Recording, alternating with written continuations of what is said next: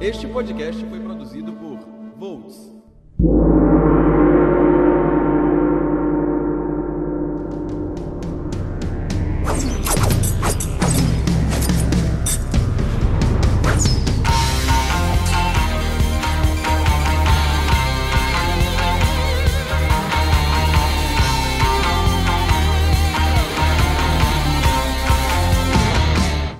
Konnichiwa. Watashi wa Silent desu. Yoroshiku onegai shimasu. よろしくお願いします。 É isso aí, pessoal. Eu sou Cylon Souza. É um prazer falar com vocês. E a partir de agora, né, a gente está começando o nosso podcast Otaku. Mais um produto aqui do nosso selo Volts, né? Volts Podcasts. Comigo aqui no nosso bate-papo, Lucas Nash. Fala, Lucas. Oi, gente, eu sou o Lucas Nash, sou responsável pela coluna de música do Volts. Então entrem lá, leiam os artigos, as críticas, toda semana aí atualizando e falando sobre o melhor da música pra vocês. Ah, então aqui eu já faço aqui uma pergunta aqui interessante, né? O que que traz Cylon Souza a convidar Lucas Nash a fazer parte O desse será, projeto? gente? O que será? Não, eu sou muito fã de anime, é, eu acompanho anime aí desde a minha, da minha infância, então é importante demais no meu processo aí de socialização, enfim. Anime é minha vida, então eu tô aqui pra falar de uma coisa que eu gosto, além da música, que é anime também. Pois é, então assim, o, o nosso podcast, né, o podcast Otaku, ele recebe essa alcunha, né, porque não tem como definir isso que a gente consome, né, cara? Sim, não tem. A gente não vai dizer assim, ah, é um podcast só de anime. Tem dia que a gente vai falar de outras coisas, É, né? Sei lá, pode ser um dia que a gente fale só de sushis. É, pode ser que a gente fale uma, uma- sobre é, a culturas japonesas de, Sim. em relação à escolha de- do par perfeito a partir do sangue. Olha só, pode Essas, ser. coi- essas coisas assim que pra gente, no primeiro momento, são de um outro mundo, é, né? são meio, ah, meio esquisitas, mas fazem parte da cultura japonesa. Fazem, né? E assim, a gente tá vindo uma proposta de que é debater isso fora do eixo Rio São Paulo, debater Uhum. isso fora desse eixo sudeste, né? Nordestinos também gostam de cultura japonesa, gente. E aí, pra quem não sabe, né, pra o- quem tá ouvindo um podcast do Volts pela primeira vez, vocês devem ficar por dentro, né, do nosso site e saber que a gente produz conteúdo sobre cultura otaku, né? Sim. Eu tenho uma coluna lá, o artigo otaku, e o nosso grupo, né, o grupo Volts, tem o One Piece, um dos É principais verdade, eventos do nosso sim. estado, que é aberto também pra galera da comunidade otaku, não é? Exatamente. Então é isso, Lucas. A gente dá então o nosso start, né? Ou, em bom japonês, o nosso Hajimei! Nessa, nesse nosso debate. E assim, o tema desse primeiro episódio ele não podia ser outro Uhum. que não fosse. Aí agora que a gente vai logo fazer uma correção, né? Segundo o Hayao Miyazaki, a pronúncia é Estúdio Ghibli. Ah, sério? Sério. Eu não sabia dessa. A palavra é Ghibli. Uhum. A pronúncia ocidentalizada é Ghibli. Certo. Só que quando ele conheceu a palavra pela primeira vez, ele não sabia dessa pronúncia. Ah. E aí ele pronunciou Ghibli. Ah, e aí gente, se, só, se oficializou a pronúncia do estúdio assim. Então é Estúdio Ghibli. Podcast otaku também é cultura, gente. Exato. Bastante conhecimento, né? Bastante conhecimento. Então a gente vai falar então do Estúdio Ghibli. Mas por que, que a gente vai falar, né? Porque recentemente, acho que tá com umas três semanas, Tá né? com umas três semanas que a Netflix anunciou. Fez esse anúncio assim de tirar todo mundo do eixo, que foi anunciar os 21 filmes do Sim. pacote do Estúdio Ghibli para o catálogo. Catálogo. Isso primeiro do que ter todos os filmes de Harry Potter, né? Que a galera vê um tempo aí reclamando por filmes de Harry Potter, eles já adicionaram mais três, mas aí nunca adicionaram a saga toda, agora tem filmes do estúdio Ghibli. Isso. Ghibli, olha só, gente. Todos os filmes aí no catálogo pros fãs de, do estúdio. Aí se me permite o shade aqui, né? vamos lá, vamos ponderar, né, gente? O, o que que é, quem que é o público que a Netflix realmente quer agradar, né? Hum, olha só.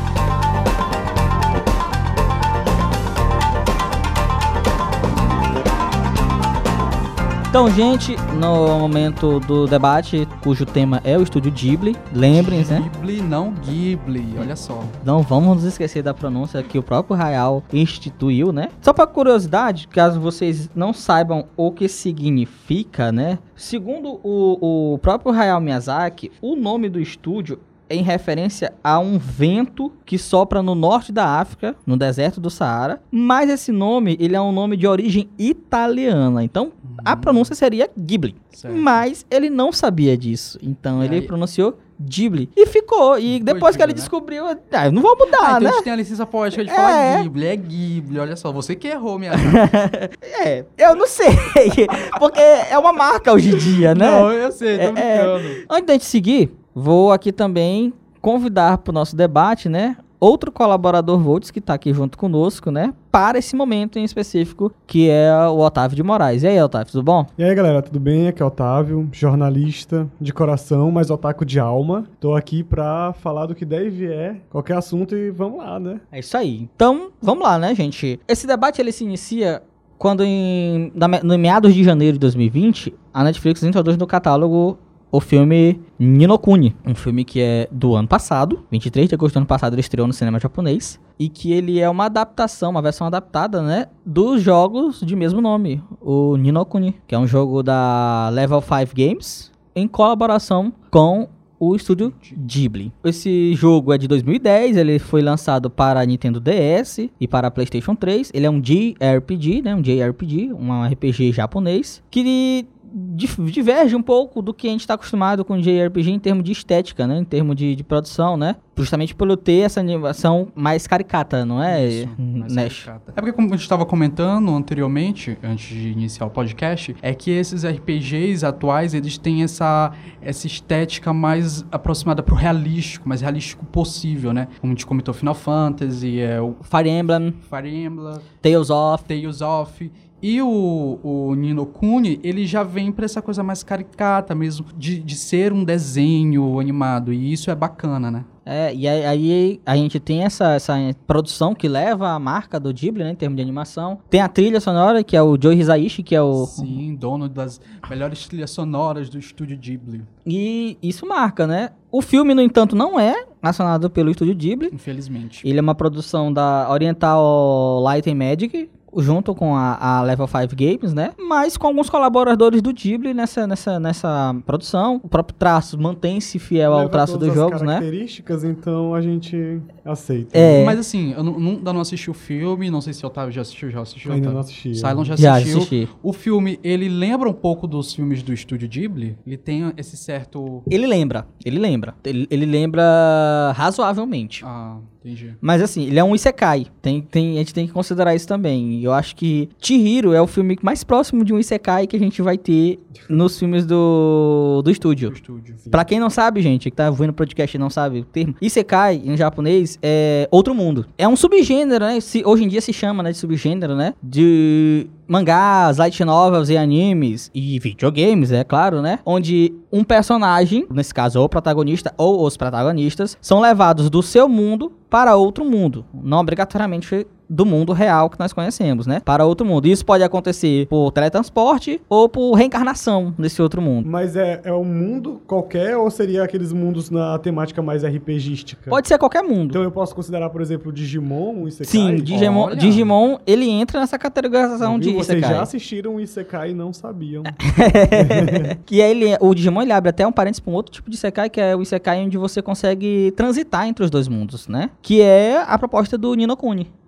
Ah, Você- legal, gente. você transita- aí sendo o precursor de um gênero. Ah! tem gente tem coisa mais antiga nisso aí, não vou entrar nesse mérito. e aí o, o, o, o Ninokuni, quando entrou no catálogo, eu fui assistir e digo, gente, Ninokuni no catálogo da Netflix assim tão cedo, porque o filme estreou em 2019, né? Sim, isso que eu achei impressionante. 2019 já entrou, 2020 começou em 2020. Não, é a primeira vez que a Netflix faz isso. No- entre 2018 e 2019, ela fez isso com Nanatsu no Taizai, Prisioneiro do Céu. O filme tinha estreado no cinema em 2018 e no primeiro semana de 2019 ele tava no catálogo. Mas aí fazia sentido, porque Nanatsu no Taizai já era uma, Uma uma, original Netflix, né? uma, uma marca que, que, que, que tava no catálogo, entendeu? Sim. Então fazia todo o sentido do mundo você trazer o filme. Mas a Netflix, ela, ela é meio doida. Por exemplo, esse ano que passou, 2019, ela trouxe No Game No Life Zero, que é um filme de 2016 que adapta o volume 6 da Light Novel de No Game No Life. Muito bom. Um dos também. melhores filmes e um dos melhores volumes da Light Novel. Eu coleciono Light Novel, posso dizer isso com certeza. e agora, recente, saiu a notícia de que provavelmente no Game No Life a, a série, né, o, a temporada de 2014 vai estar no catálogo, né, o caminho inverso, no caso aí, né. Ah, sim, legal. Então, assim, quando saiu o Nino Kuni, que tem essa ligação, é um collab muito forte com o, o Ghibli, embora o filme em si não seja Ghibli, né, e nem collab, eu digo, gente, a Netflix tá me dando uma informação aqui. E, Tem uma mãe de Ná no Cylon. e duas semanas depois, foi, duas, uma semana depois foi. Saiu o anúncio. Saiu o né? anúncio de que ela ia trazer os 21 filmes do estúdio Ghibli para o catálogo, né? meu Deus, Cylon muito mãe de Ná, galera. Só que quando ela faz esse anúncio, ela já promove frisson. O que será? Porque ela anuncia 21 filmes, sendo que tá faltando um nesse, de- de- dentro desses 21. São 22 no total. Não. NANI? São ah, 21. peraí, gente. Vamos fazer o cálculo aqui 21 e a matemático. São Netflix só vai 21 lançar 20. filmes. Mas falta um, Ah, sim. mas vai lançar 21. Ah, então Não, va- vamos... não tá no catálogo. É um, não, é, é porque assim, licencia-se 21 filmes. a-. O estúdio, é, o estúdio licencia 21 filmes, mas desses 21, um não é Ghibli. Hum. Pelo menos em termos de Em produção. termos de produção. Entendi, entendi. Mas E- vamos explicar nós vamos isso. explicar isso. Esse filme que é Ghibli e que não tá licenciado é o Rotaro no Haka, o Túmulo dos Vagalumes. Como assim o filme, assim, um dos filmes mais importantes do estúdio não vai entrar na Netflix? Como é isso? Questão de licenciamento. A gente vai explicar isso Ah, também tá mais lá certo. pra frente. Tem uma questão de licenciamento muito chatinha que envolve isso, entendeu? E que vai perdurar por bastante tempo. Então vamos lá, né? Então a Netflix anunciou e dividiu esse pacote de 21 filmes em três grupos de sete, né? Saiu sete agora em fevereiro, sairão mais sete em março e sairão mais sete em abril. Então você vai poder assistir filme do Estúdio Ghibli à vontade. Uma sessão da tarde aí pra vocês, pra substituir da Globo. Vamos, vamos debatendo em cima desses filmes que vão Vamos. ser lançados, né? Então, assim, em fevereiro, os filmes que estão no catálogo são Castle in the Sky. Aqui, um parênteses rapidinho. A Netflix já anunciou os filmes no título ocidentalizado, né? Em inglês, obviamente. Então, a gente vai trazer os títulos em português, quando houver, né? E vai omitir aqui, em alguns momentos, o título em japonês, por uma questão de desconhecimento das pessoas em relação ao título, né? E porque... A gente tá querendo facilitar a vida de vocês, né? E facilitar a nossa também, que eu não sei pronunciar. O Castle in the Sky, O Castelo do Céu, um filme de 1986, do, Miyazaki. Miyazaki. do Hayao Miyazaki, exato, né? Também no, ca- no catálogo My Neighbor Totoro, Meu Amigo Totoro, de 88, também do Hayao Miyazaki. E aqui eu trago aqui uma informação. Primeiro pergunto, quem assistiu esse filme? Conheço por nome, porque é muito famoso, mas não assisti também. Eu conheço pelo Totoro, porque eu acredito que todo mundo conhece Sim. o Totoro. Destaque que o Totoro é o mascote do estúdio, É né? o mascote, é o Pikachu do Ghibli.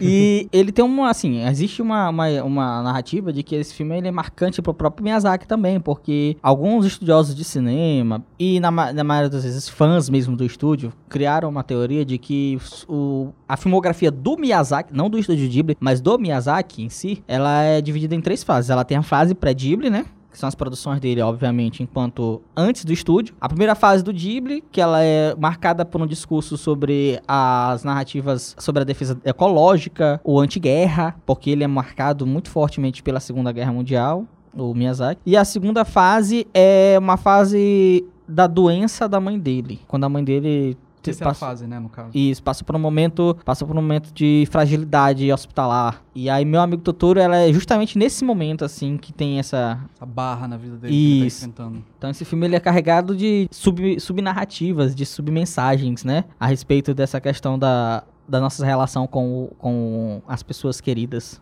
E aí a gente tem o serviço de entrega da Kiki, né, Kiki Delivery Service, Que eu já De- assisti, é perfeito. de 89, do Hayao Miyazaki. Comente esse filme rapidamente pra nós. Ah, o filme é muito bom. Eu gosto muito do, de- do serviço de entrega da Kiki porque ele segue essa narrativa do Miyazaki de trabalhar com personagens femininas nessa busca por a identidade, né, pela independência. Aqui que ela sai de casa pra morar sozinha, é uma jovem bruxa, e ao completar os, os 13 anos, as bruxas precisavam sair de casa. Ela sai, mas ela se vê perdida porque não tem mais os pais, ela precisa ter que lidar com a vida sozinha.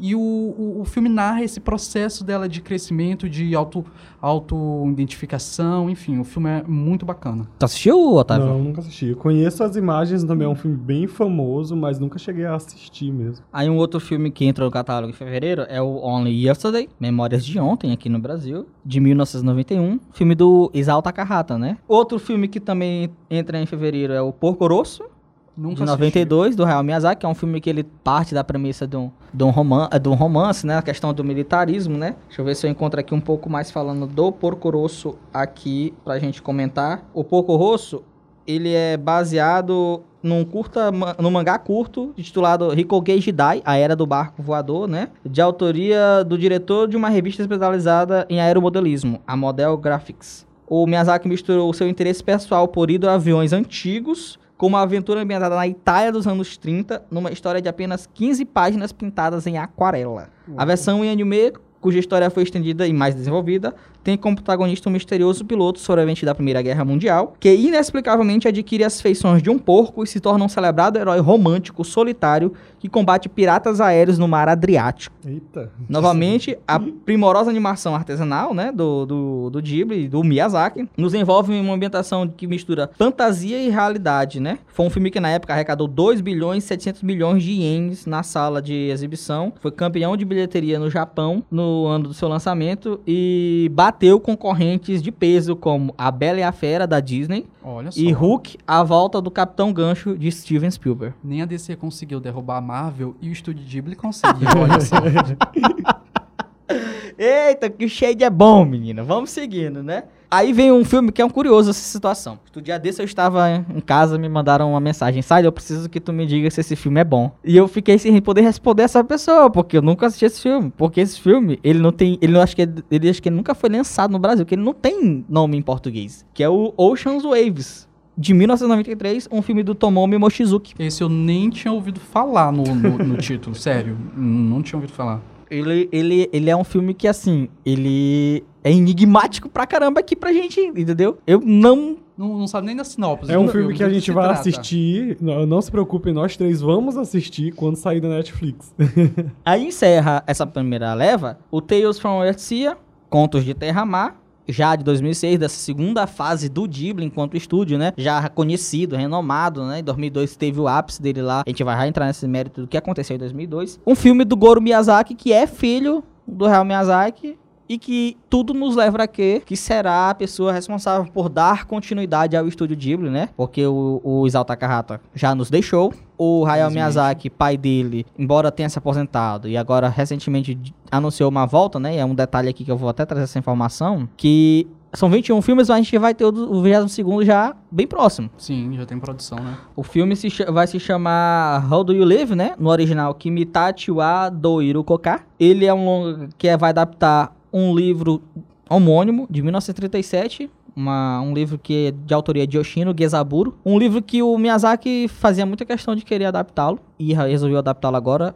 O anúncio desse filme foi em 2016. Esse filme teve como uma promessa de 4 anos de produção, ou seja, 2020 agora ele deveria ser entregue, né? Foi um filme que mobilizou muita gente, porque quando ele anunciaram, aí um ano depois fizeram convocação de animadores, pessoas que trabalhassem na animação, que quisessem fazer parte da equipe de produção. Eu cheguei a conhecer pessoas daqui do Brasil que se interessaram, foram, mas não conseguiram, né? E aí se especula que esse filme saia no verão agora do japonês, antes dos Jogos Antes Olímpicos. dos Jogos Olímpicos, né? Só que recentemente, em entrevista em NHK, que é a rede de TV estatal do Japão, NHK, o Toshio Shizuki, que é um dos cofundadores do estúdio e produtor executivo desse filme, ele não garantiu isso não. Ele disse que esse filme é mais provável sair em 2021 ou 2022. Para a tristeza dos fãs do estúdio Ghibli. Por quê? Porque o Miyazaki já não vai, ele mesmo já disse também em outra, em outra oportunidade que ele não dá mais conta de fazer, como ele fazia na juventude, 10 minutos de animação em um período de tempo, como Pô, gente, tem um dó. e hoje ele tá faz um minuto de animação nesse mesmo período de tempo, né? Na verdade, eu até acho que seria é que, que é bom que atrase um pouco, porque eu acho que vai sair algo mais bonito, melhor do que entregar na pressa e tal. A, a gente sofre, a gente sofre. Mas deixa ele fazer devagarzinho, desenhar devagarzinho, ver os detalhes aí. Ele não é muito fã da- dessa tecnologia que a gente usa Isso. hoje em dia nos animes, principalmente esse 3D. Então eu acho que vai valer a pena essa espera. Espero que venha a Oscar também, né? Sim. Quem sabe, né? Pois é, o Contos de Terra-Mar é um- é- ele marca muito essa, essa mudança de, de perspectiva do, do, do Ghibli, né? Com o Goro. O Goro, ele, ele tem essa, essa- Ele tem uma proposta que... Ao mesmo tempo que você parece que tá assistindo um filme do pai dele, né? Não, você tá assistindo um filme que não é Miyazaki, Miyazaki. entendeu? Mas é Ghibli mesmo, assim, não só porque produziu, mas porque tem a essência, tem do... a essência do, dos filmes. Então a gente vai para a segunda fase agora, né?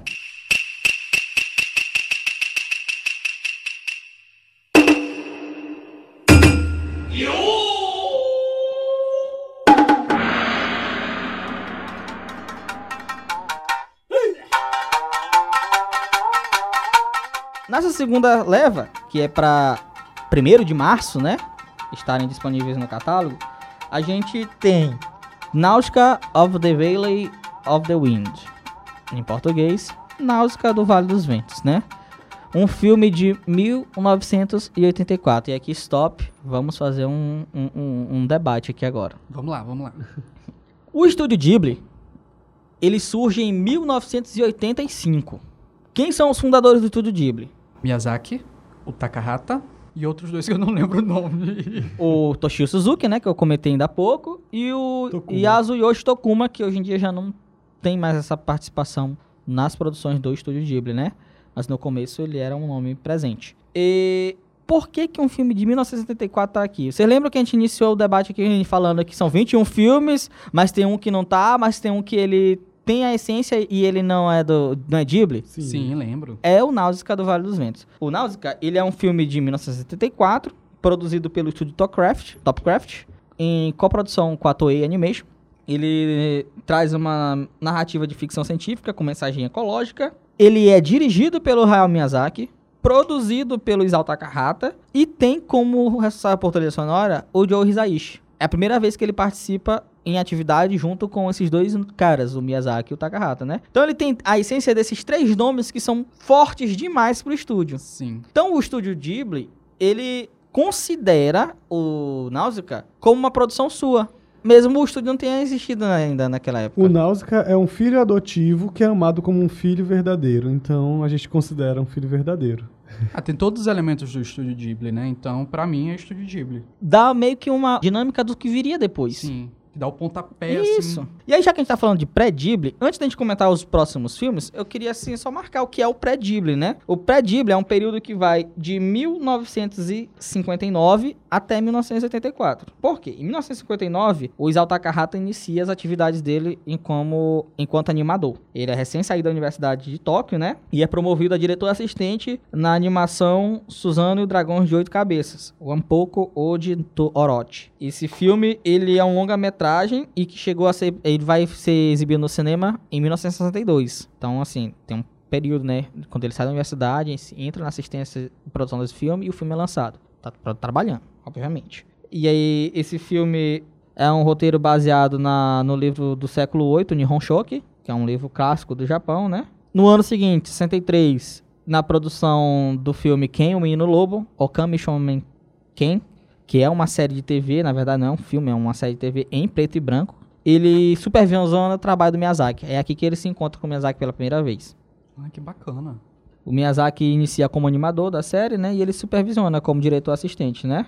E aí eles começam a dividir afinidades ideológicas e começam a atuar no sindicato das- dos funcionários da empresa, onde eles produziam, né? Em 1965, a Toei iniciou a produção do longa-metragem Taiyo no Oji Horus no Daiboken, o, o Príncipe do Sol, A Grande Aventura de Horus, que foi um filme muito bem é, é, de- destaque na, na época, né? E que tinha como objetivo superar as animações de TV. Vamos considerar que em 65 a gente tá no, no momento de forte efervescência da animação japonesa na TV, né? A gente vai ter títulos como Astro Boy, como Battleship Yamato, Ashitano Joy dando, dando as caras nesse momento, né? Então você tinha que fazer um movimento de tirar as pessoas da frente da TV e ir pro cinema, assistir anime. Olha a responsa. Difícil, né? Difícil. Aí o chefe de animação nessa época era o Ya- Ya- Yasuo Otsuka, que ainda trabalhará com eles em algumas outras oportunidades, né? E eles conseguem fazer com que o filme seja um sucesso. O filme, é, a história é bem desenvolvida, né? Levou três anos de produção esse filme. Ele, é- ele sai com uma forte ligação do Takahata, do Miyazaki e do Otsuka, né? E aí eles saem da Toei, né? Do estúdio. E aí em 1972 eles lançam Panda Copanda, que é um média-metragem deles três juntos, né? Com o primeiro roteiro integral do Miyazaki. Primeira vez que o Miyazaki escreve o roteiro completo do filme. É esse Panda Copanda, né? Que é um média que vai estar na, na gênese do que viria a ser estúdio. o estúdio Ghibli, né? Em 73, o Takahata e o Miyazaki deixam o Otsuka e saem do estúdio com que eles estavam trabalhando junto, que é o Wei Pro, e vão para um novo estúdio, que é o Tsuyo. Lá eles trabalham em Arupusu no Chojo Raid, que no Brasil ficou conhecido como Raid, e que tem uma história curiosa, né? Quando esse filme veio pra cá pro Brasil, ele veio pelo SBT. Ele veio com indicação do próprio Silvio Santos. Olha só. E aí ele dizia, ele tinha, ele tinha, uma, ele tinha um ditado que, que assim, as pessoas não podiam se preocupar em perder a novela da Globo pra assistir Rede. Porque Rede só ia começar assim que a novela terminasse. Ele botou a animação no horário nobre. Saudade dessas guerras televisivas. Silvio Santos Otaku. Saudade da época que o Silvio Santos era uma pessoa sensata também, né? É verdade. então vamos lá, né? Aí eles, eles lançam esse anime, né? Essa série de TV, não é um filme, é uma série de TV, que é inspirada no livro da Johanna Spiri, uma suíça, um livro de 1880. E assim, eu conheço gente que assistiu isso aqui no SBT. Sério? E gente, Tá é- vivo ainda? tá vivo. Ah, Gente, a pessoa fala, fala com lágrima nos olhos pra mim de quão, o quão isso é bom. Eu, caramba, eu acho que deu vontade agora de assistir. E assim, Rede, ele estreia na TV em 74, né? Eles saem do Day Pro em 73, um ano depois o filme, a animação estreia, né? 74. Quando ela estreia, ela estreia na TV japonesa com animes focados em aventuras espaciais, em robôs e dramas cheios de efeito sonoro. E ele é um filme que ele é completamente avesso a tudo isso. Ele é uma narrativa dramática. Quem não gosta de um pouco de drama? Hum, Mas o Estúdio Ghibli tem essa coisa de ser uma coisa dramática. Eu não penso que você vai ver uma coisa, guerras, lutas, só porque é, é animação. Você vai chorar, então aceite isso do Estúdio Ghibli. Aí, no final, ao longo da década de 70, eles trabalham em outras peças, né? Graças ao sucesso de Raid, eles começam a se consolidar como animadores de sucesso, né, no mercado. E aí, em 76, eles fazem a série Hahao Tazune Sanzeri, 3 mil léguas à procura de mamãe, que aqui no Brasil ficou conhecido como Marco, que é o nome do, do eu não- protagonista. Não, conheço. Ele é baseado no livro da do italiano Edmondo de Amicis, o livro Cuore. E ele tra- conta a história da jornada de um menino, o Marco, né? Que a mãe parte para Gê- de Gênova, na Itália, para a Argentina, onde o marido também man- mantém uma clínica para pessoas carentes. Aí ele decide se unir à mãe, e aí ele viaja junto com o homem, o senhor Pepino, dono de um teatro itinerante, até a América do Sul. Aí ele vem vivendo uma série de aventuras da Itália, cruzando o Atlântico até chegar na Argentina. Uma das coisas legais do Estúdio Ghibli, né, é que boa parte das obras são baseadas em livros, né? E às vezes também são não só livros japoneses, mas, Mas livros de outros países. de outros países. Será que sai algum dia alguma coisa do Brasil? Sai. 78, já no final da década de 70, né? Nós estamos chegando no, no- no momento de, de criação do Ghibli já. O Miyazaki tem a sua primeira vez como diretor. Até então, ele era animador, fez trabalho como roteirista e agora ele ia ser diretor da animação. Aí ele divide essa direção com o Takahata na série Mirai Shonen Conan, Conan, o garoto do futuro, que era um enredo que partia da premissa que a Terra havia sido devastada por uma guerra nuclear em 2008, né? Passamos 2008 e a guerra nuclear nunca mais Nunca. veio, né? Tá, tá, Tá quase, Tá, é. Mirai Shonen Conan, né, foi o primeiro anime que uniu num conjunto as principais características que se tornariam típicas de Miyazaki, né? A questão da aparência dos personagens e o enredo enfatizando mensagem ecológica. Que o, o Miyazaki, já diretor, Já diretor, começa a né? botar as garrinhas de fora, né? As asinhas de fora. Aí no ano de 79, né, um ano depois, ele di- dirige o primeiro filme dele longa-metragem, não mais sendo série de TV, que é um clássico do cinema japonês E e, do cinema de seria? animação, que é o Rupan Sansei Karyosotro no Shiro. Aqui no Nossa. Brasil ficou conhecido como Lupin 3, o Castelo de Cagliostro, Ah, sim, conheço. da franquia Lupin 3. Conheço. Ele é o diretor desse filme, né, o Castelo Cagliostro, ficou mais conhecido por esse nome, né? Porque é assim que os filmes da, da franquia são conhecidos, pelos seus subtítulos, né? E ele ganha destaque, né? É um filme muito lembrado até hoje, né? Pra quem não sabe, o Lupin 3, ele é uma sátira moderna japonesa baseada no Arsène Lupin, que é um personagem da literatura francesa inspirado no Sherlock Holmes do Sir Arthur Conan Doyle. Olha só, diálogo- diálogos literários aí com França, Inglaterra. Um dia Oi. o Brasil. É. 82, o Miyazaki já trabalha num projeto em mangá, que é uma ficção científica com mensagem ecológica chamada Náutica. Náusica. Hum, que nome familiar. É.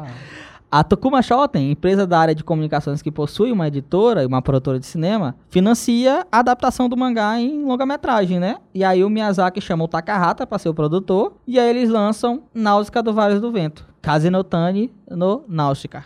E aí E aí surge o Só quê, gente? depois.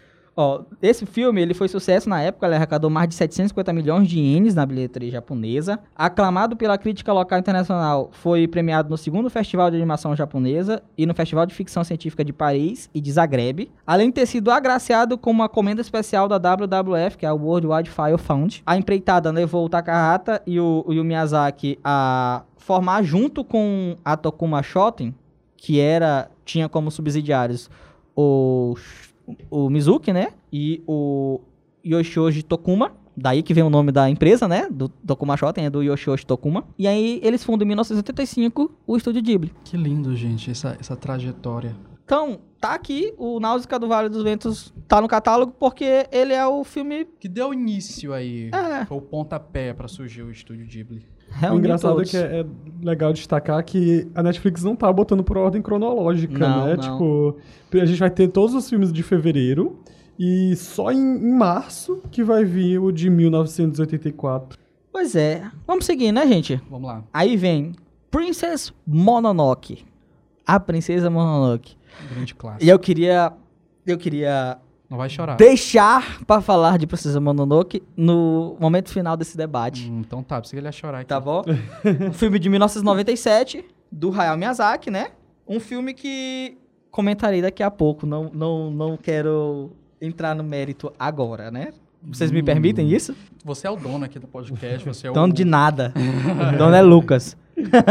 Logo depois tem My Neighbors de Yamadas, né? Meus vizinhos Yamadas, de 99. Filme do Isao Takahata. Carrata. Entra aí nessa segunda leva de março, né? Spirited Away.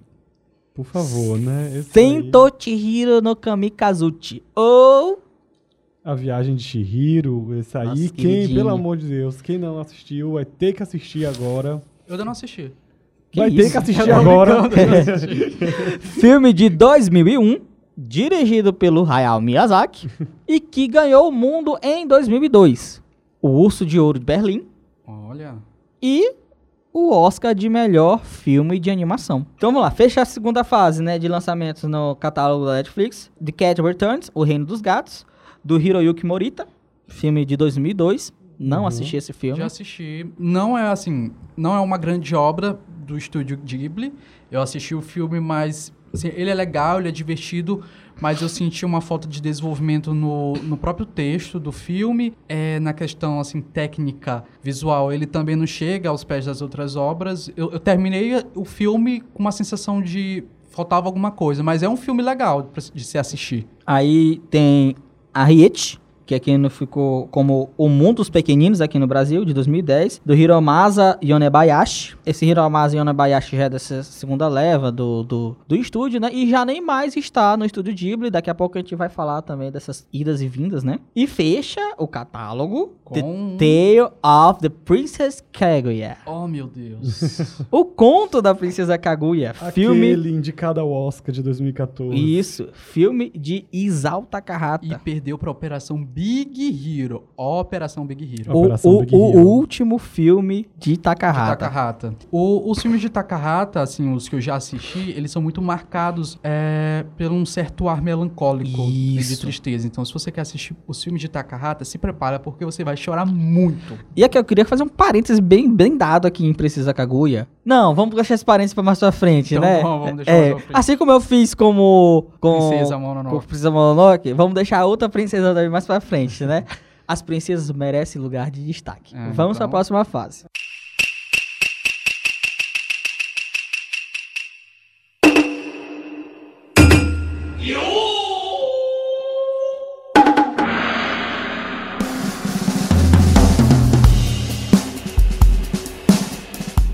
Fecha então, galera, a terceira fase do, dos lançamentos dos filmes do Ghibli na Netflix, né? O seguinte grupo de filmes. Em 1 de abril. Pompoco, A Grande Batalha dos Guaxinins, aqui de 1994, filme do Isao Takahata. Vocês já assistiram esse filme? Não assisti. É uma comédia. E assim, é, é di- diferente daquilo que tu falou ainda há pouco pra gente sobre a melancolia do filme do Eu Takahata. ia perguntar se é triste, assim, a história dos guaxinins. E- ele, Guaxinins se ele matando. É um momento é um momento diferente na narrativa, né? Eu vou trazer aqui um pouquinho sobre o- esse filme, né? O Receita Nuki Gassen, homem original de Pompoco, né?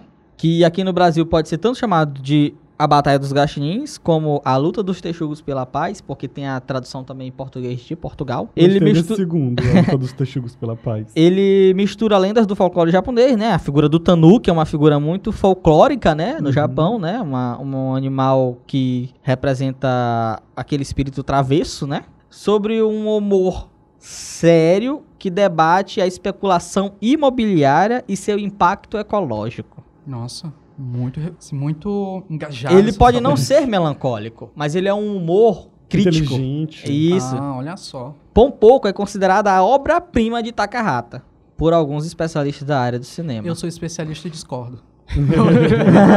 Mas aí vamos considerar. assistiu. Aí aqui Mas eu, eu queria, aqui eu queria fazer um parêntese para até apoiar o meu amigo. Nós estamos também trazendo algumas informações que são do livro da Cristiane Akunisato, J-Pop, o poder da cultura pop japonesa, uma publicação aqui do nosso país de 2007, né? Então assim, o Takahata ainda chegou a lançar outros Ah, é filmes verdade, depois. Sim. Então até aquele período, Pompoko era o principal filme dele, mas assim, Principal é meio chocante ouvir isso quando a gente tem aquele outro título lá. É verdade. que não tá no catálogo, né? Infelizmente. Aí Pompoko na época bateu lá no Japão a bilheteria, porque isso é do mesmo ano, né? A bilheteria do vencedor simbólico, né, do Oscar, né? Porque não teve Oscar naquela de melhor animação naquela época, né? Mas ele ganhou com melhor música original, melhor canção original, melhor trilha sonora, que é o Rei Leão.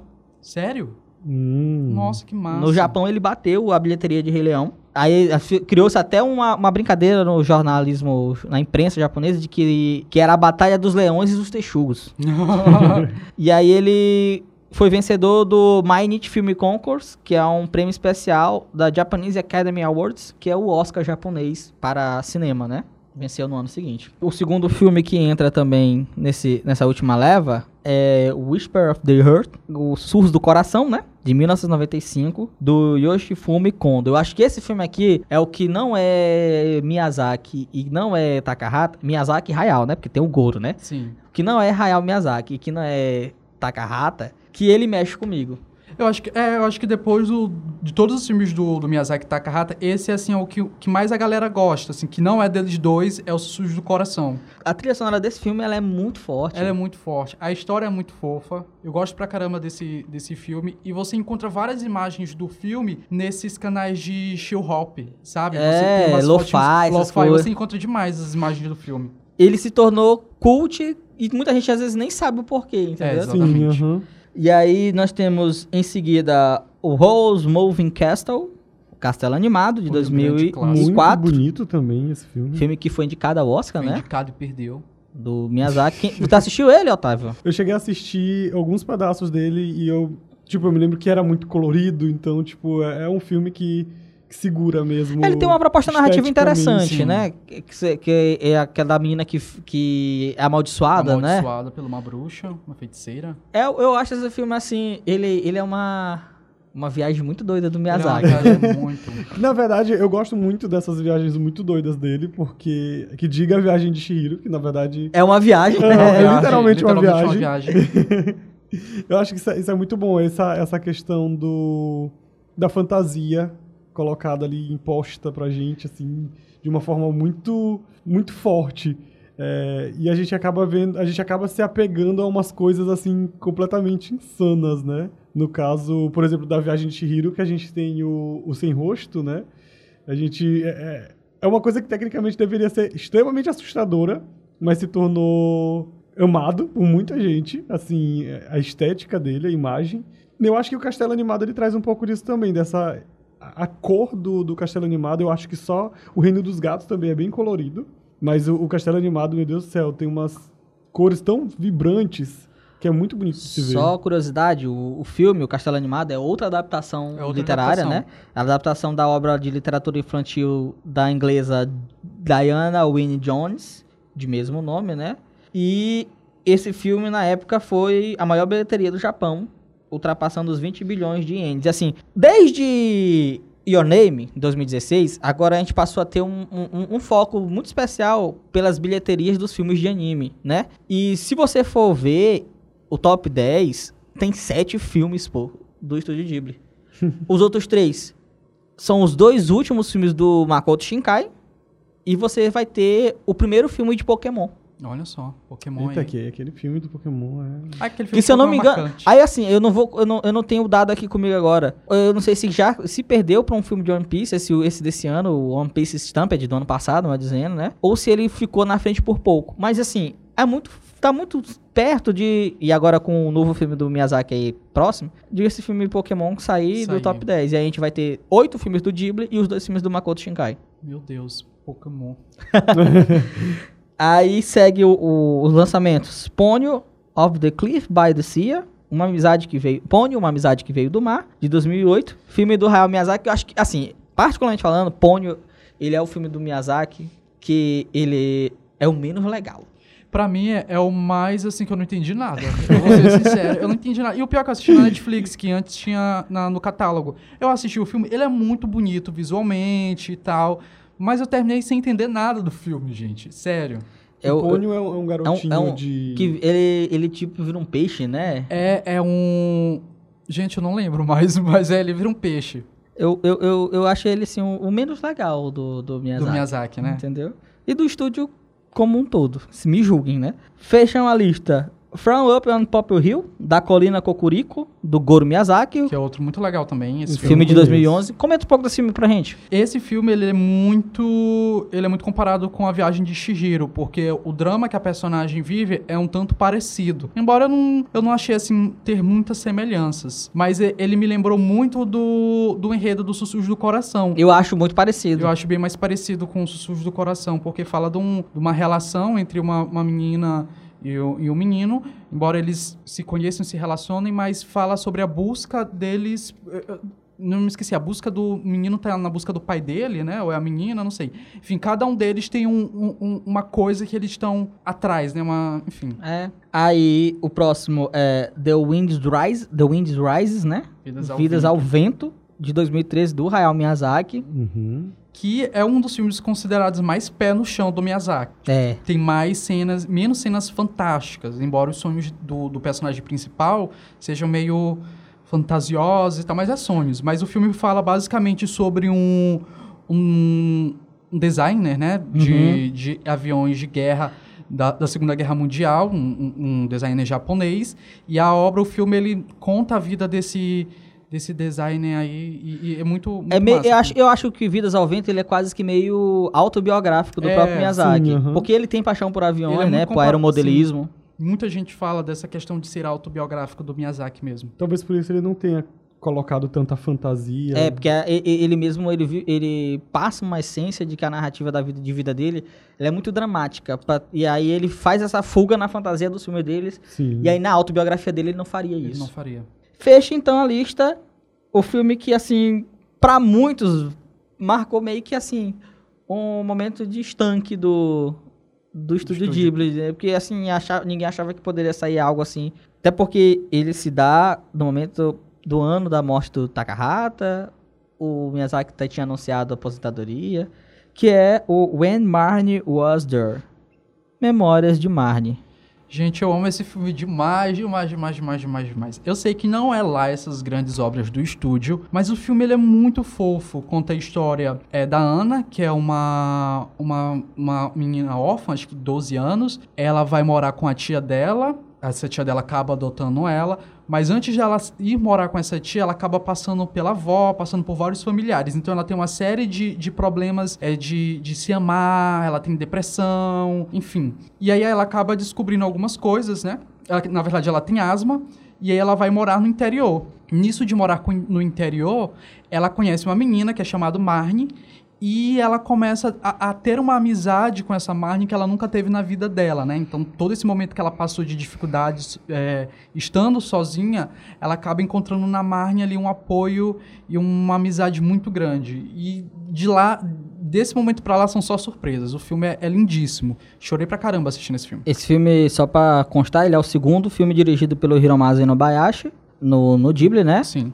E é o último também dele no, no Ghibli, né? Porque depois a gente vai, vai já entrar nessa, dessa, dessa seara, né? Ele sai, sai ele mais dois nomes do estúdio, né? E eles vão e fundam um outro estúdio, que é o Estúdio Ponok. E a gente vai falar daqui a pouco sobre isso.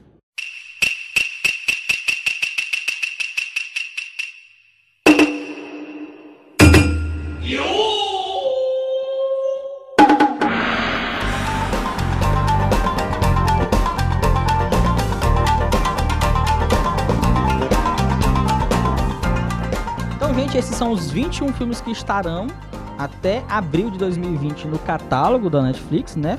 Devem estrear todos, e aí vai, não sabemos por quanto tempo esse licenciamento permitirá que esses filmes estejam lá. Então a dica que a gente dá é que aproveitem bastante, Aproveitem, né? gente.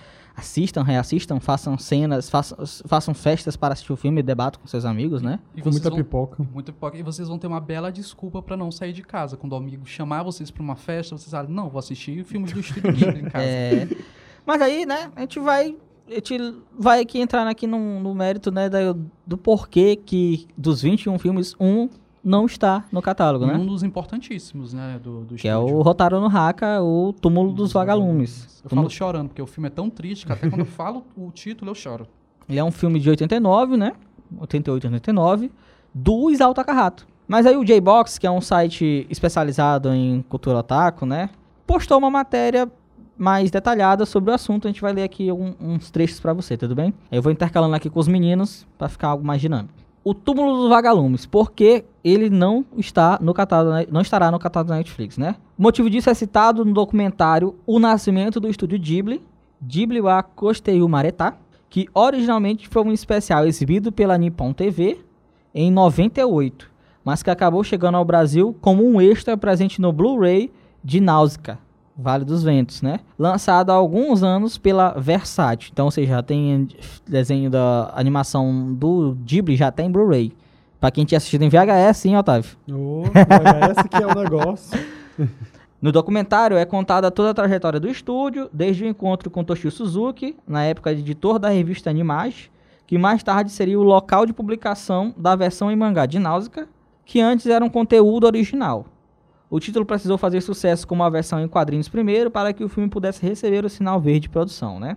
Também há destaque para o primeiro encontro entre Hayao Miyazaki e Hideaki Anno, de Evangelion. E aqui eu queria fazer um parênteses rapidinho, Aham. que é o fato desse encontro do Miyazaki e Hideaki Anno. Hideaki Anno, né, o diretor de Neo Genesis Evangelion, né, um homem que ficou aí Perfeito.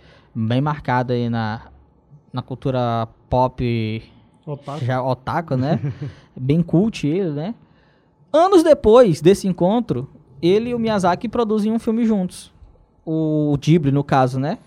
O estúdio. Em 2000, eles lançam Shikijitsu, que é um filme dirigido pelo Hideaki Anno, em coprodução com o estúdio Ghibli. Outra coprodução do Ghibli que tem um nome famoso envolvida é um filme de 2004, que é o Inocenso, Kokako Kikodai, que aqui no ocidente ficou muito conhecido como Ghost in the Shell 2. Hum, Muito Ghost in the famoso Shell. também. Que é um filme dirigido pelo Mamoru Oshii, responsável pela direção do Ghost in the Shell, que adapta o mangá do Masamune Shiro. Então esse Ghost in the Shell 2, ele é um filme coproduzido pelo estúdio Ghibli. E tem gente que não se atenta pra isso. Isso é outra coprodução muito destaque do, do Ghibli, né? Ghibli em vários lugares. Enrolações à parte, após a produção do Castelo do Céu, o primeiro longa de fato produzido pelo estúdio Ghibli, finalmente chegamos ao ponto que queremos. A época da produção do meu amigo Totoro e o Túmulo dos Vagalumes, ambos lançados em 1988. Ou seja, o Miyazaki e o Takahata lançaram um filme no mesmo ano, né? 88. Só que aí tem esse porém que vai dar a deixa do porquê que a gente não vai ter Túmulo dos Vagalumes nesse licenciamento da Netflix, né? Quando o projeto original de Totoro foi enviado para análise da Tokuma Shoten, que bancava as produções do Ghibli, que era o seu subsidiário, a resposta foi negativa e não, nada foi aprovado. Mais tarde, Toshio Suzuki enviou a proposta novamente, só que dessa vez em um projeto duplo, incluindo também uma adaptação do conto Túmulo dos Vagalumes, que acabou mais uma vez rejeitado.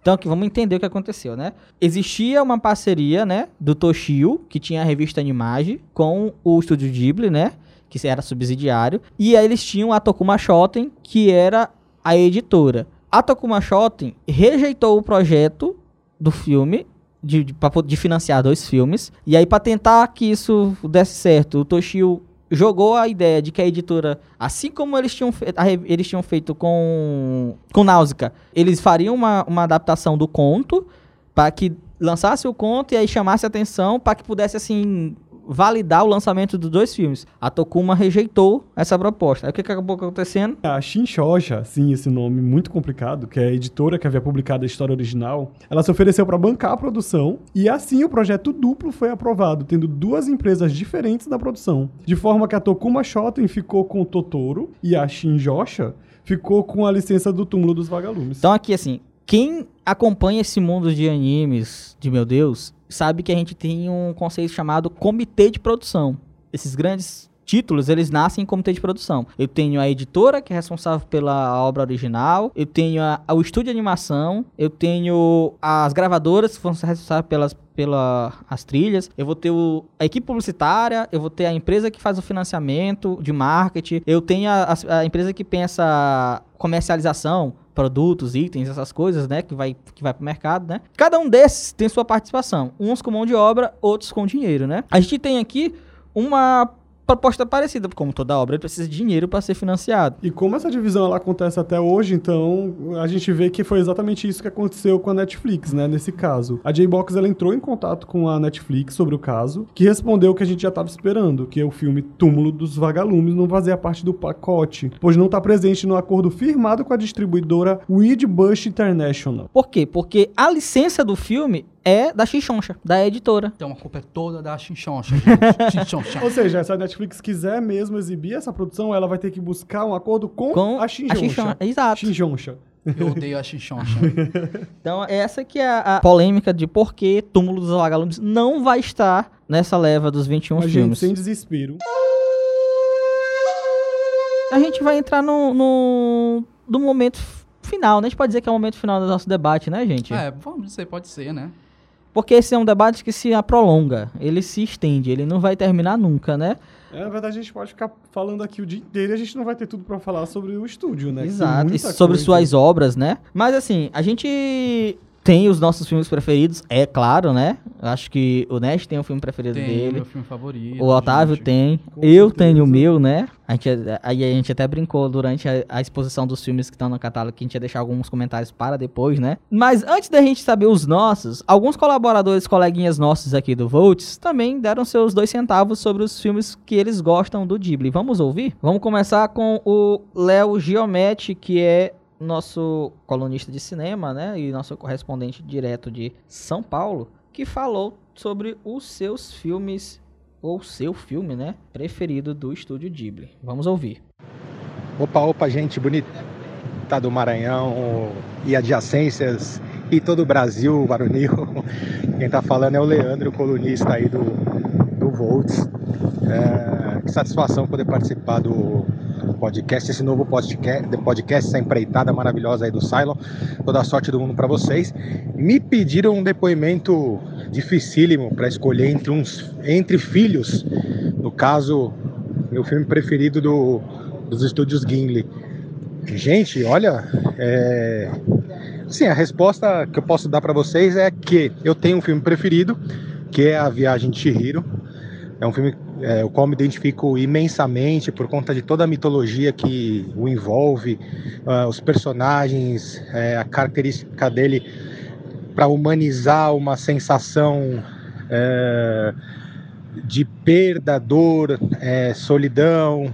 É, é, é um filme sobre desenvolvimento, é lindo, é fantástico e ele me emociona demais. Agora, o meu filme, um filme que me causa é, extrema emoção, é emotivo e por isso talvez ele seja o filme que eu escolheria aqui para o podcast hoje, é O Túmulo dos Vagalumes, porque esse é o filme número um na minha lista dos filmes mais emotivos e mais tristes de toda a face dessa imensa terra. Jesus do céu, o que, que é aquilo?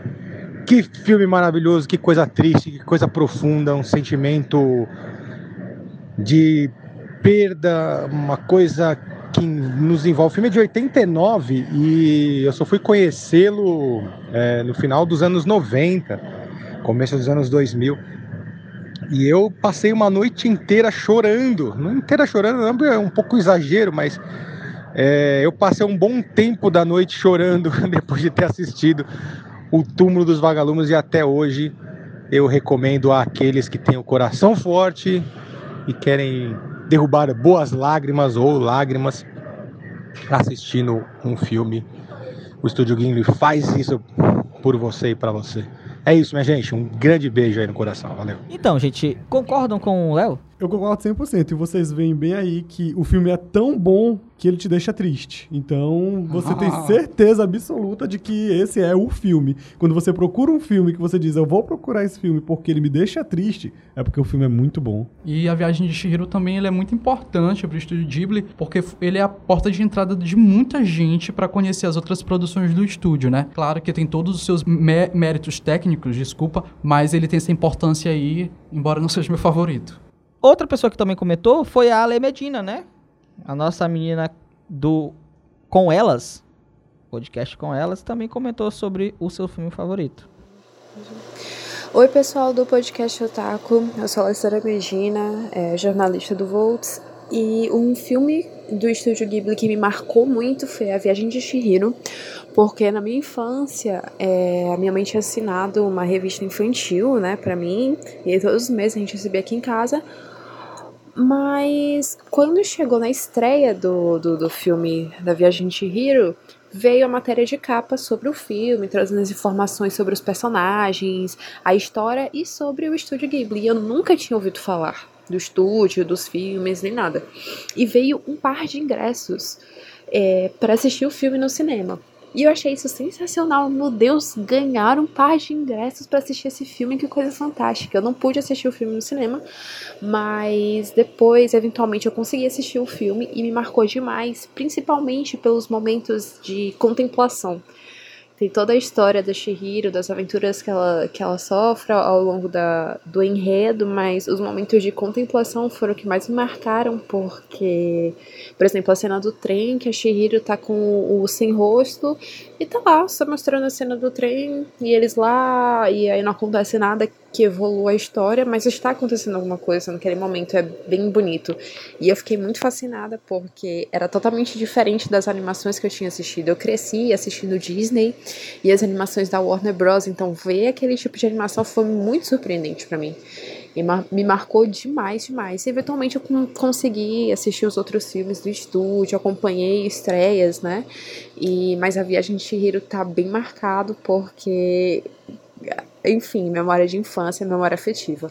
Uma coisa bacana que a Lê falou sobre é, esse vazio que tem na viagem de Shihiro, né? É muito comum nas obras do Miyazaki ele sempre ter momentos, cenas, né, que os personagens eles param para contemplar esse vazio. O que seria esse vazio? Uma paisagem, uma da natureza, enfim. E, e, esse vazio, ele é, é, E essas cenas, na verdade, elas não necessariamente dão segmento no roteiro, elas não dão. Elas não dão segmento no roteiro. É como se fosse uma pausa, simplesmente para. Catártico, né? É, uma pausa para quem está assistindo imergir mais ainda naquele universo que o, que o Miyazaki quer mostrar. Eu acho que é por isso que os filmes são muito introspectivos, ao ponto de você terminar de assistir, mas você ainda se vê inserido naquele universo. Gente, já acelerando o, a pergunta do Cylon, o meu favorito é o A Viagem de Chihiro. É, não porque ele é o mais famoso, mas ele é mais famoso justamente porque ele é muito bom. então, é, eu, eu acredito muito que uma coisa legal na Viagem de Chihiro é que tem muita mensagem subliminar nele. Tipo, é, não vou falar aqui, mas vocês podem procurar aí na, na internet. Tem mensagem, mil, mil teorias. subliminar é ótimo. Illuminati. É, tipo, é, tipo, como se uma coisa não, super mas, Assim, mil teorias, mil teorias por trás do que o que o, realmente o filme está querendo falar, que não é bem aquilo e é aquilo. Então, é, eu acho isso muito legal. Tipo, dá pra conversar. A gente poderia fazer aqui um, um outro podcast só, só sobre, a viagem, sobre a viagem de Chihiro. É. E é, o filme é muito bom esteticamente, em questão de história, em questão de. O filme é perfeito. Gente, meu filme favorito como já deve ter ficado evidente aqui por conta do meu desabafo, é o Conto da Princesa Kaguya. Eu acho o filme perfeitíssimo, perfeitíssimo, tanto da história, dessa busca pela felicidade, quanto da questão técnica, que o, o filme foi todo feito à mão, então é belíssimo as paisagens, os personagens. Se você dá uma pausa no filme, qualquer frame ali você pode pegar e usar como um quadro, porque é muito, muito, muito, muito lindo. E eu acho que uma das cenas, assim, uma das cenas mais marcantes para mim do filme, que realmente marcam essa questão do, do, do, conflito que a personagem lida, né, que é a Kaguya, é quando ela vai, vai visitar as flores de cerejeira, né? Que ela acaba, ela brinca ali naquela, para ela que ele é um momento de felicidade, mas acaba acontecendo uma coisa que, enfim, Muda muito muda a vida dela. e, mostra pra ela que aquilo, aquilo não tá mais ao alcance dela, né? Viver aquela felicidade não está mais ao alcance dela. Então, aquela cena pra mim é, é- é belíssima. Esteticamente também, eu curto muito o, o Quando a Princesa Kaguya, porque o, o Takahata, ele se propõe e nos propõe acompanhar um tempo narrativo que é diferente demais. Ele usa como referência o Kyoe, que é um estilo de desenho japonês, que é a base do que viria a ser o mangá, né?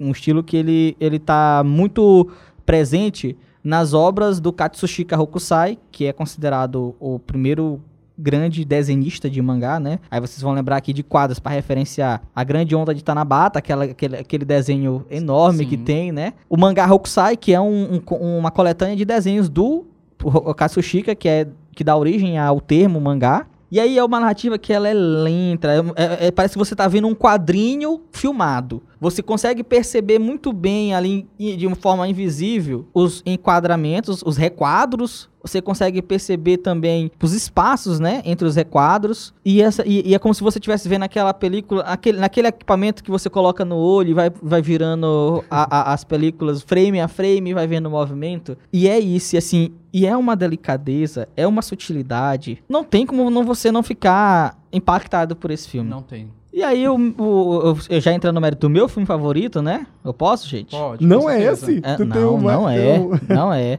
O meu filme favorito é Princesa Mononoke. Eu acredito que Princesa Mononoke, ele é o filme que retrata o que de melhor Hayao Miyazaki tem na, na, na sua produção. Ele dialoga com a mensagem de preservação Sim. ecológica. Ele dialoga com o folclore japonês Demais. Ele dialoga com a revolução industrial, ele dialoga com o empoderamento feminino, ele dialoga com o preconceito ao colocar a figura das prostitutas e dos aleijados e doentes. Ele dialoga com a ganância. São muitos diálogos, né? E por isso ele é um filme completo demais pra mim, entendeu?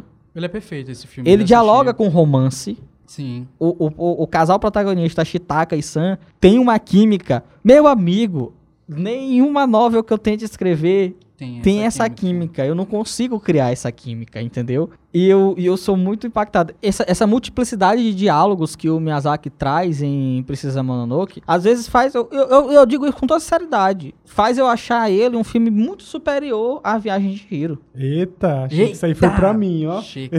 Não, não é. É porque assim, as pessoas acabam considerando que o que vem depois é melhor. Às vezes, né? Mas isso não, é um, pro- acredito isso não é um dilema. todos têm o seu É. brilho. É, os filmes do, do Eu, eu, são- eu tenho, eu tenho, eu tenho essa, essa, essa, essa, essa raiz com.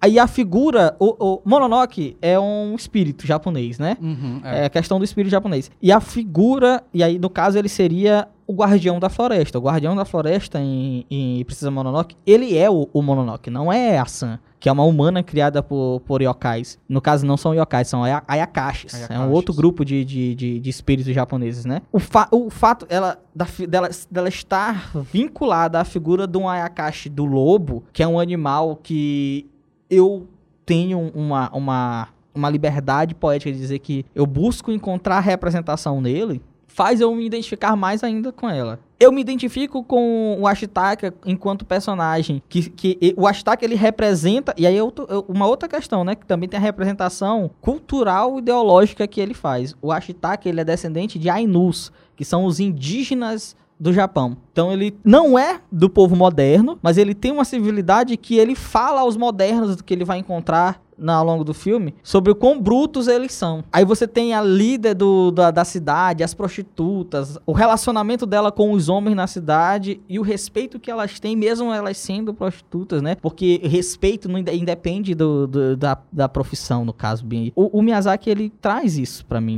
ni Precisa Mononoke. Ele Vocês é um já sabem qual é o primeiro filme que vocês vão assistir na Netflix, né? E eu, eu já sei qual eu vou assistir primeiro. Gente, foi tanto conceito que me deu sede aqui. É, e é isso, assim. Aí, antes da gente encerrar, o Lucas, o nosso querido Nosso chefe. chefe, né? Ele odeia quando a gente chama ele de chefe, mas é verdade. Mas é nosso chefe Ele sim. falou também sobre o filme dele e fez uma pergunta pra gente. Vamos ouvir o que o Lucas disse. Parabéns, primeiro, antes de mais nada. Parabéns por essa estreia aqui no, no, no Volts Podcasts. É um assunto que sempre o pessoal pedia muito, né? Cultura otaku, e agora a gente está com um podcast só para falar sobre isso. Estou muito feliz, vou ouvir sempre que vocês publicarem, tá? Tomara que o pessoal continue mandando áudios, assim, igual a gente está fazendo aqui nessa primeira edição. E sobre esse assunto de hoje, que eu estou, assim, muito ansioso para que ele aconteça logo na Netflix, né? Que é esse, todos esses filmes dos estúdios Ghibli irem para Netflix. Estou muito feliz porque eu vou poder, vou poder maratonar os que eu não assisti, né? E o que eu mais gosto é meu amigo Totoro, muito sensível. Ah, nossa, vou até reassistir, porque faz um tempo que eu não assisti. Agora, um negócio que eu estava pensando aqui com essa, com essa parceria que eles fizeram e que eu queria levantar como tópico aqui, se vocês me permitem, para a discussão de vocês, é: será que essa parceria, além da gente, né, da gente ter a possibilidade agora de poder maratonar, enfim, de outras pessoas que não, nunca assistiram esses filmes poderem assistir agora, vocês acham que existe uma a possibilidade de no futuro a gente ter sei lá, reboots, séries inspiradas, live actions, né? Como já fizeram com Death Note, como já fizeram com outros, com outros, com outros animes, ou até uma, uma coisa assim, tipo Cavaleiros do Zodíaco, não que eu deseje isso, mas uma coisa meio como Cavaleiros do Zodíaco, sei lá. Vocês acham que isso é possível ou não? Abraço, gente. Rezo para que não. eu já ia dizer, agora o Lucas ele tocou num assunto um pouco delicado, né? É. Porque as adaptações da Netflix, elas são memes, né? Não sei se vocês já viram, mas elas são memes porque elas não são. Não, não é que elas sejam ruins, eu, eu vou tentar não falar mal, mas, tipo, elas não são aquilo que os fãs. Mal. É, mas já falando mal, elas não são aquilo que os fãs esperam. Então, eu acredito que seria muito bom que eles não façam isso, Gente, por favor. Não, pelo amor de Deus. A adaptação ocidental, ela, principalmente quando ela, ela tá baseada em Hollywood, ela faz a leitura deles sobre a obra. E eu, eu, eu, acho que às vezes essa leitura deles sobre a obra é que a gente não está preparado para isso. E é uma leitura muito superficial, porque isso. a narrativa hollywoodiana é totalmente diferente isso. da narrativa do cinema asiático, por exemplo. É, é uma leitura que ela, ela, ela, ela não se propõe a pensar o produto enquanto mensageiro, Sim. só enquanto comércio, né? Eu acho que um ou dois filmes do, do, do, do Ghibli que poderiam ser adaptados, não pela Netflix, mas adaptados para live action, quem sabe? Deus me livre. Gente, assim, eu acho que as obras do. Não é querer sendo puritano, mas uhum. as obras do, do Estúdio Ghibli, elas são tão icônicas, são tão boas e elas viraram tão atemporais que, assim, você. Não carece, não né? Não carecem, sabe? De, de, de ter um live action, de, de reviver ela, como, por exemplo, outras obras do. É, do, da animação japonesa, como Cavaleiro Zodíaco, que, que vem tendo é, é, reboots, vem tendo adaptações, por exemplo, como ele, a, como o Lucas mencionou, a mais recente da Netflix, né, já carecem e tal, porque são obras Estúdio Ghibli também, mas são obras mercadológicas, enfim, enfim. Agora, mas acho que Estúdio Ghibli é, é, muito atemporal, sabe? É atemporal. Compartilhando um pouco dos meus devaneios, enquanto a gente estava ouvindo alguns áudios e falando aqui sobre os filmes, eu fiquei pensando muito que seria interessante, talvez, é, o próprio estúdio lançar um dia alguma coisa que tenha referências dos outros filmes, como a Club faz muito com, por exemplo, Tsubasa Crowley, que eles visitam os outros personagens e eu fiquei imaginando, nossa, como seria uma, uma temática dessa em que juntasse de alguma forma todos esses personagens. São personagens tão ricos e tão diferentes, mundos diferentes, que eu fiquei imaginando como seria não um filme em si, mas sei lá, um, um curta-metragem de ter alguns eu acho, personagens. Eu acho que isso também é uma coisa que, que não aconteceria pela o próprio ser artístico de cada um deles, entendeu? O Miyazaki ele, ele, é, ele é muito pessimista com o atual cenário da animação, o atual cenário do cinema. Ele, assim, em alguns momentos, dá até pra dizer que ele compartilha com os pensamentos do Tarantino, Sim, que o Tarantino, nossa, ele odeia os filmes da filme de super-heróis de, super de né? e tal. Mas, mas assim, o Isao não tá mais entre nós. O Miyazaki uma hora não vai estar mais entre nós. O que eu acredito, do fundo do meu coração, é que vai chegar um momento que o Ghibli vai. Gente, vai acabar, né? Ele vai acabar. Ele não vai, ele não, ele não vai ter mais sentido. Ele vai ser memorial, como é o, o Osamu Tezuka. O Osamu Tezuka, depois que ele morreu, ninguém deu continuidade à obra dele, porque a obra era dele. Mas o museu dele tá lá até hoje pra gente visitar no Japão. O Ghibli já tem o próprio museu. Eles vão, eles vão transcender como o Osamu Tezuka transcendeu. A, a, a status de, de aspas, deuses, Deuses. de- dessa, dessa arte Mas que eles produzem. Talvez possa ocorrer alguns filmes e tal, adaptações, nesse caso aí, como ocorreu com Senhor dos Anéis. Deus me livre. O que, que a gente vai ter agora pra... o que, que a gente... Aqui o clima querendo esquentar, né?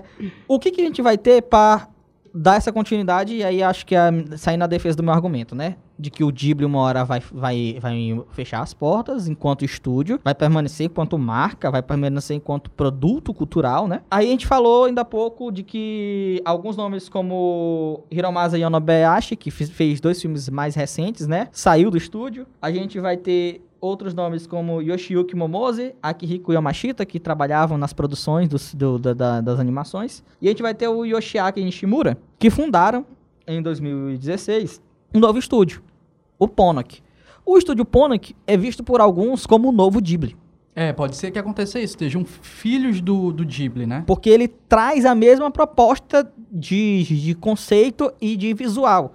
E aí, um filme que vai retratar muito bem isso é o, é o filme de 2017, o Mariari Tomajo no Hana. Maria e a Flor da Bruxa, do Hiromasa Yonabayashi. É um filme que você assiste, assim, você percebe traços do Ponyo, você percebe traços da, da Chihiro, você percebe, per- percebe traços da Kiki, você percebe traços do Túmulo dos Vagalumes, do Totoro, do Sussurros do Coração.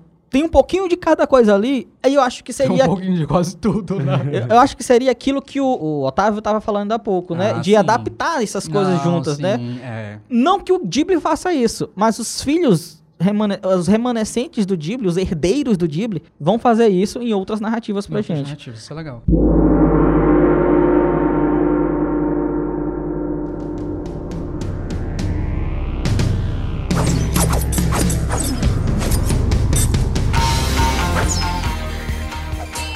É isso, gente. O Ghibli é isso. Tá aí, vai estar aí pra gente consumir. Assistam. Não vai ter túmulo do vagalume por conta da chinchocha. Vocês têm mais algum comentário, algum comentário que queiram fazer? Ah, eu tenho, gente. É, pra quem é muito fã de Anif A, Anif, não sei como é que fala, e que infelizmente acabou, né? Na Netflix não vai ser mais produzido. O Isao Takahata, ele produziu é, e escreveu, não me engano se foi o, a série toda ou se foi alguns episódios, de uma série de, um, de uma série de para TV, uma série de animação para TV, chamada Anne of, of Green Gables, que é baseada no livro Anne of Green Gables, que, do qual a série se originou. Então, para quem tá aí com saudosismo, tá com saudade de- da série, pesquisem lá Anne of Green Gables. Infelizmente só tem, só tem dublado pro português de Portugal. Tem alguns episódios na internet, mas quem quiser e tiver curiosidade de ver, assiste lá.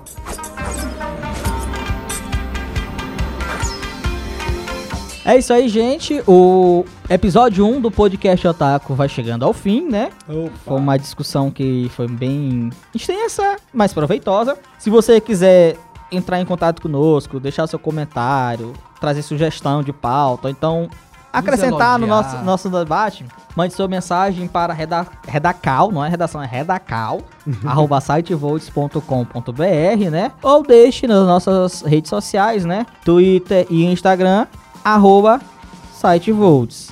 A gente espera vocês lá, né? Lembrem, o Nash, o Otávio, eu, todo mundo que participa do Volts tem conteúdo no nosso site, www.sitevolts.com.br, né? Tem tudo lá, cultura pop, música, cinema, Jornalismo, jornalismo, tem tudo, gente. games. Leiam, comentem. Ouçam-nos, espere nosso próximo episódio, né? Nosso programa ali vai ser um programa quinzenal, Quinzenal. então a gente se vê daqui a 15 dias. Aqui no nosso podcast, eu, Silon Souza, Otávio de Moraes. Lucas Nash. damos tchau pra vocês. Sayonara. Sayonara.